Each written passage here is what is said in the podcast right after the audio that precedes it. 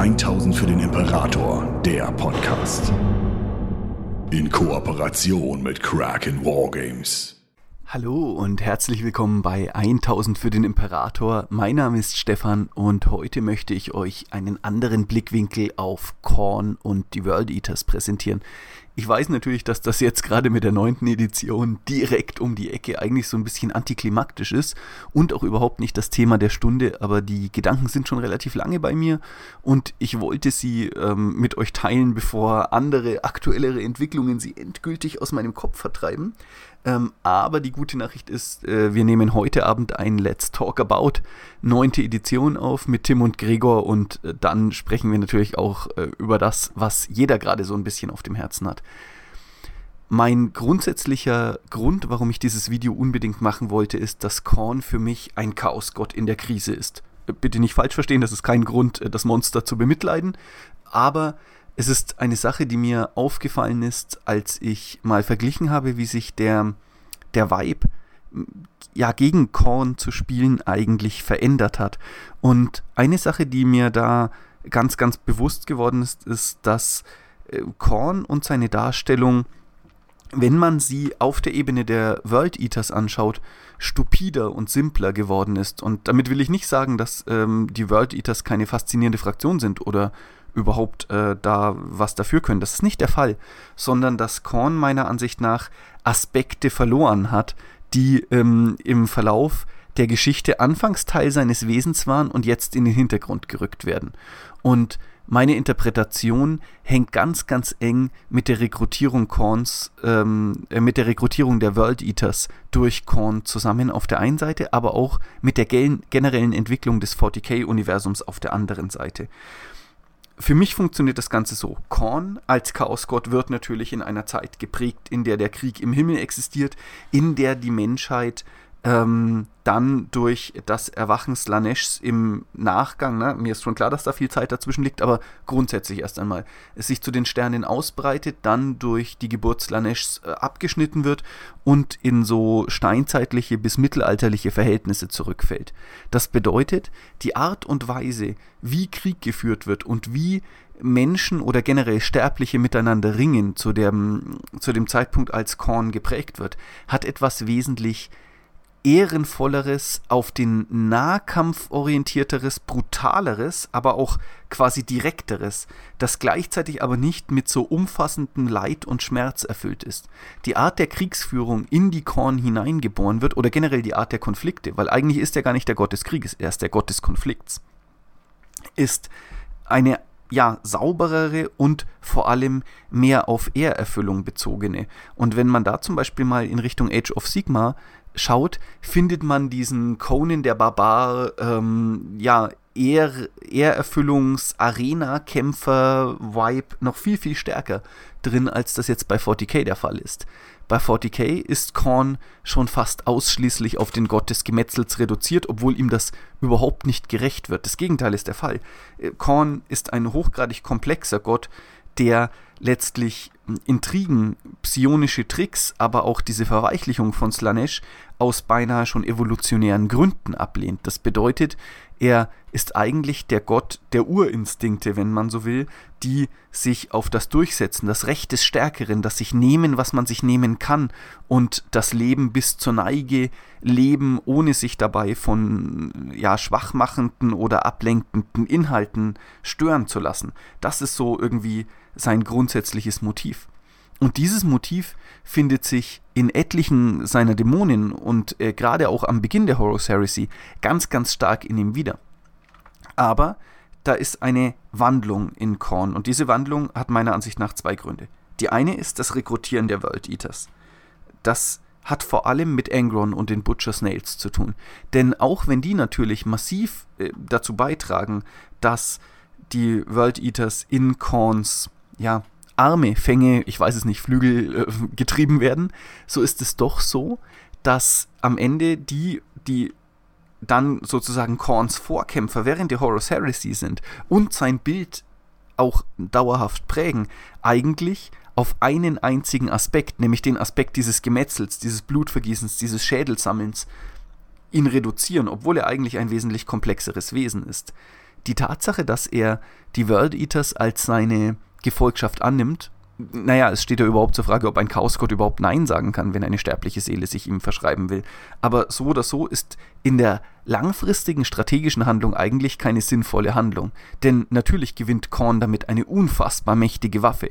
Die World Eaters sind bis in den Tod ergeben und mit Khan, Angron und anderen krassen Helden, aber auch mit der Macht ihrer Flotte sind sie ein wahnsinniges Asset in den Kriegen, die da kommen, um seine Pläne durchzusetzen.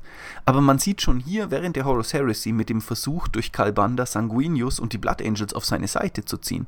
Und dabei vor allem, und das finde ich ganz, ganz wichtig, die Blood Angels nicht in ihrem Kern zu zerstören. Dass Korn auch ganz, ganz andere Interessen hat und vor allem Interesse an ganz, ganz anderen Gläubigen.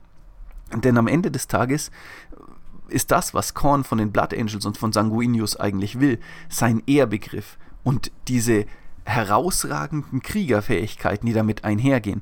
Die Tatsache, dass er sich natürlich dem Blut und äh, dem Gemetzel des Schlachtfeldes, dieser engelsgleichen Rage, in die er sich da begeben kann, vollständig ergibt und damit seine eigene Seele pervertiert, klar. Aber was Korn niemals von Sanguinius verlangt, ist eigentlich den Verlust sozusagen eines ähm, zweckgebundenen Handelns. Äh, Im Moment der äh, der Perversion natürlich schon, klar, ne? Kalbanda tötet so viele Blood Angels, wie er nur kann, in dem Versuch, Sanguinius dazu zu bringen, kurzzeitig den Verstand zu verlieren und sich ganz Korn zu verschreiben. Aber was nicht gewünscht ist, ist quasi der, die Idee, dass Sanguinius als Person, als Individuum aufhört zu existieren, wie es aber zum Beispiel bei Angron eigentlich vollständig der Fall ist. Ich meine, gut, diese Entwicklung hat letztlich mit den Butcher Snails angefangen. Na, von Engron war schon nicht mehr viel übrig, als der Imperator ihn gefunden hat. Aber grundsätzlich sieht man das auch in den äh, World Eaters als Fraktion. Die sind eigentlich eine hochgradig ehrenvoller und auf die eigenen Bedürfnisse äh, ja, und den Zweikampf ausgerichtete Space Marine Fraktion. Sie sind Personen, die natürlich für ihre kämpferischen Mittel gefürchtet werden und wo man immer schon auch andere Space Marine Legionen sagt, na, ob die nicht zu viel Gewalt anwenden und dergleichen mehr. Aber was ihnen unterstellt wird, ist eine Wildheit, eine Unzivilisiertheit, die natürlich sehr, sehr gut zu Korn passt, aber was ihnen niemals sozusagen angelastet wird, ist, dass sie vollständig den Verstand verloren haben. Und das ist ja aber dann, was letztlich in extrem weiten Teilen mit den World Eaters passiert, in dem Moment, in dem letztlich die Belagerung Terras beginnt. Äh, klar, Khan kann immerhin noch im entscheidenden Moment, ähm, bevor sie irgendwie vollständig ausgelöscht werden, erkennen, dass der Kampf an einer bestimmten Stelle irgendwie keinen Sinn mehr hat und den Rückzug anordnen. Aber danach zerbricht die Legion ja einfach, das haben wir auch erschöpfend im Let's Talk About ähm, besprochen, zerbricht die Legion ja letztlich einfach unter diesen ähm, von den Butcher Snails ausgelösten und teilweise sogar vielleicht für Korns Begriffe überinterpretierten Ideen von Schwäche, Stärke, Gemetzel und äh, Gewalt als Ultima Ratio aller Konfliktlösung. Das ist natürlich Korn, aber eben nur zweckgebunden. Das bedeutet, dieser Ehrbegriff, den Korn eigentlich da drin hat, dass all mein Handeln trotz allem einem Zweck, nämlich dem Erwerben irgendeines Gutes, das ich für wertvoll empfinde, äh, dienen muss, das geht bei den World Eaters vollständig verloren. Und damit prägen sie natürlich Korn auch auf eine Art und Weise, denn die psionische Resonanz der World Eaters, die Art und Weise, wie er wahrgenommen hat, verfestigt sich im, wenn man so will, globalen Verständnis der Menschheit, des Universums, wie auch immer, und spiegelt natürlich als psionische Resonanz direkt auf Korns Wesen wieder. Und das ist etwas, woran er eigentlich gar kein Interesse hat, weil diese Stabilität der eigenen Persönlichkeit natürlich für einen Chaosgott eigentlich das A und O ist. Ne? In dem Moment, in dem er sich dadurch verändert, dass Sterbliche etwas anderes unter ihm verstehen, entsteht eine tiefgreifende Bedrohung seines Seins. Und die wird meiner Ansicht nach weiter dadurch vorangetrieben, wie sich der Krieg im Warhammer 40k-Universum verändert. Denn wenn wir uns jetzt mal anschauen, wie in den 10.000 Jahren zwischen Horus Heresy, wo eben noch sehr, sehr viele Planeten der Menschheit in diesen mittelalterlich-steinzeitlichen Strukturen waren, wo auch persönliche Zweikämpfe und der Kampf um Güter, das Recht des Stärkeren eine Rolle gespielt haben, ähm, hat sich das Imperium, das ja maßgeblich für das Prägen des Warps verantwortlich ist, in den letzten 10.000 Jahren weitgehend, wenn man jetzt mal so Todeswelten ausnimmt, in eine überbürokratisierte und eigentlich das Recht des Mächtigeren ähm, vertretende Gesellschaft verwandelt. Das bedeutet, die Aspekte Korns, die da stark drin waren, die finden jetzt zunehmend weniger Anklang. Und auf der anderen Seite passiert genau dasselbe mit dem Krieg an sich auch. Wenn wir jetzt mal einige wenige Space Marine Orden und einige wenige Elder-Fraktionen wegnehmen, dann gibt es eigentlich so etwas wie einen universellen Ehrbegriff und eine persönliche Herausforderung im Zweikampf oder einen Kampf, wo man seinem Gegner ins Gesicht schaut, in den Fraktionen des 40k-Universums kaum noch. Das Gegenteil ist der Fall. Die meisten der kriegsführenden Fraktionen dieses Universums sind tun es entweder zur Leidvermeidung, dahingehend, dass ähm, ja, man eben irgendeine Situation dringendst und so schnell als möglich beenden will, oder sie tun es auf einer hochgradig rationalen Ebene. Wenn wir jetzt in Richtung Ultramarines oder der meisten Space Marine Orden eigentlich schauen, Raven Guard, Salamanders, ähm, auch die Iron Hands, die ja versuchen, Krieg als etwas möglichst Unpersönliches zu erfassen. Natürlich haben alle Space Marines noch eine Form von persönlicher Ehre, aber ich glaube, um ehrlich zu sein, nicht, dass die direkt hilfreich ist, Korn äh, zu stärken. Auf der anderen Seite haben wir dann so Fraktionen wie das Astra Militarum, die Inquisition, die Grey Knights, ähm, die allesamt letztlich keinerlei Interesse daran haben, in irgendeiner Art und Weise Krieg als etwas ähm, Wünschenswertes oder Tolles zu feiern, sondern im Gegenteil, da ist es immer nur Mittel zum Zweck. Und gerade in den Regimentern des Astra Militarum sind natürlich auch überhaupt keine, also wieder Ausnahme sind vielleicht Katachan oder so, aber ansonsten sind da keinerlei Korn-Aspekte großartig vertreten. Ne? Der generelle imperiale Soldat, der ein Schlachtfeld betritt, köttelt sich halt ein und hat echt dolle Angst und möchte da ganz, ganz dringend weg. Auf der anderen Seite hat man dann so Fraktionen eben wie die Tau, die eigentlich Krieg als etwas hochgradig Unpersönliches auf weite Distanz führen möchten und da sozusagen ja eigentlich ohnehin kaum eine psionische Resonanz haben. Tyranniden fressen halt gerne, aber werden da wahrscheinlich auch nicht massiv dazu beitragen, dass das irgendwie gut läuft für Korn. Und dann, ja, wird es halt langsam dünn. Ne? Die Necrons sind sicherlich auch hasserfüllt, aber das ist nicht, letztlich sind auch die in ihrer Art der Kriegsführung nichts, was Korn irgendwie großartig stärker macht oder so. Und damit bleiben am Ende einige Space Marine Orden, Space Wolves, Blood Angels, Black Templar, hätte ich jetzt mal gesagt, die da grundsätzlich ihren Teil dazu beitragen, dass Korn als Chaos God irgendwie erhalten, in der Form erhalten bleibt, wie man ihn kennt.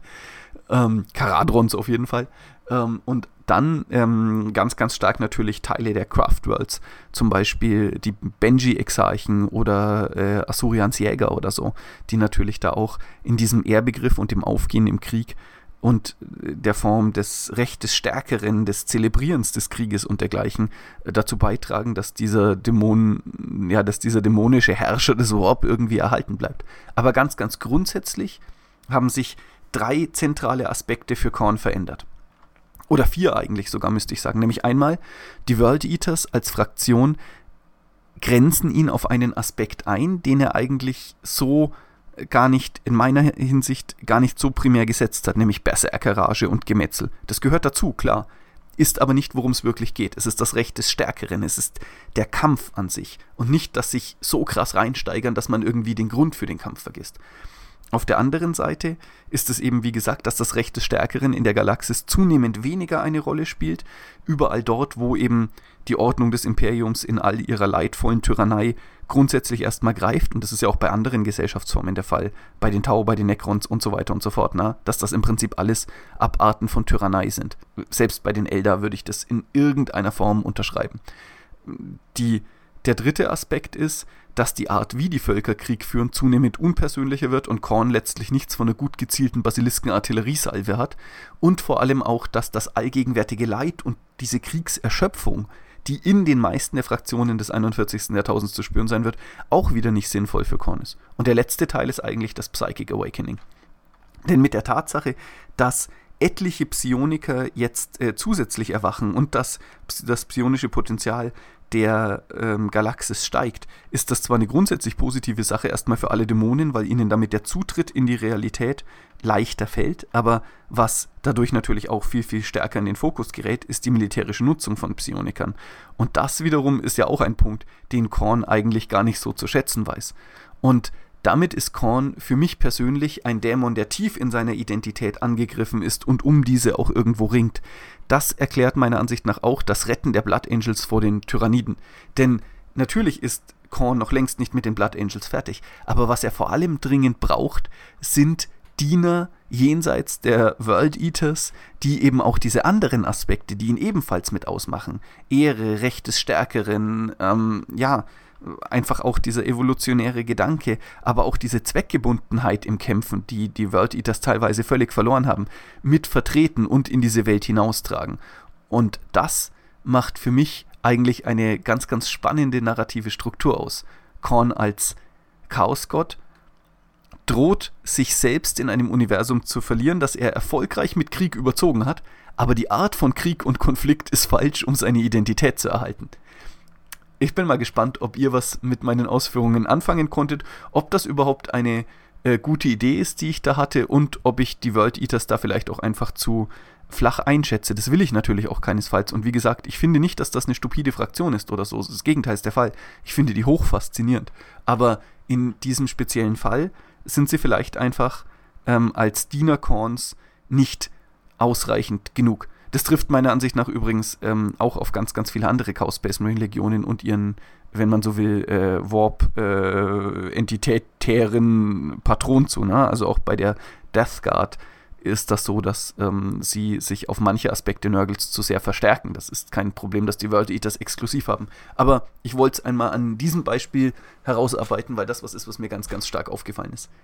So oder so, ich wünsche euch noch einen schönen Tag. Macht's gut und bis bald. 1000 für den Imperator, der Podcast. Besucht uns auf YouTube für die neuesten Beiträge, Videos und Battle Reports. 1000 für den Imperator ist ein inoffizielles Fanprojekt und wird in keiner Weise von Games Workshop unterstützt.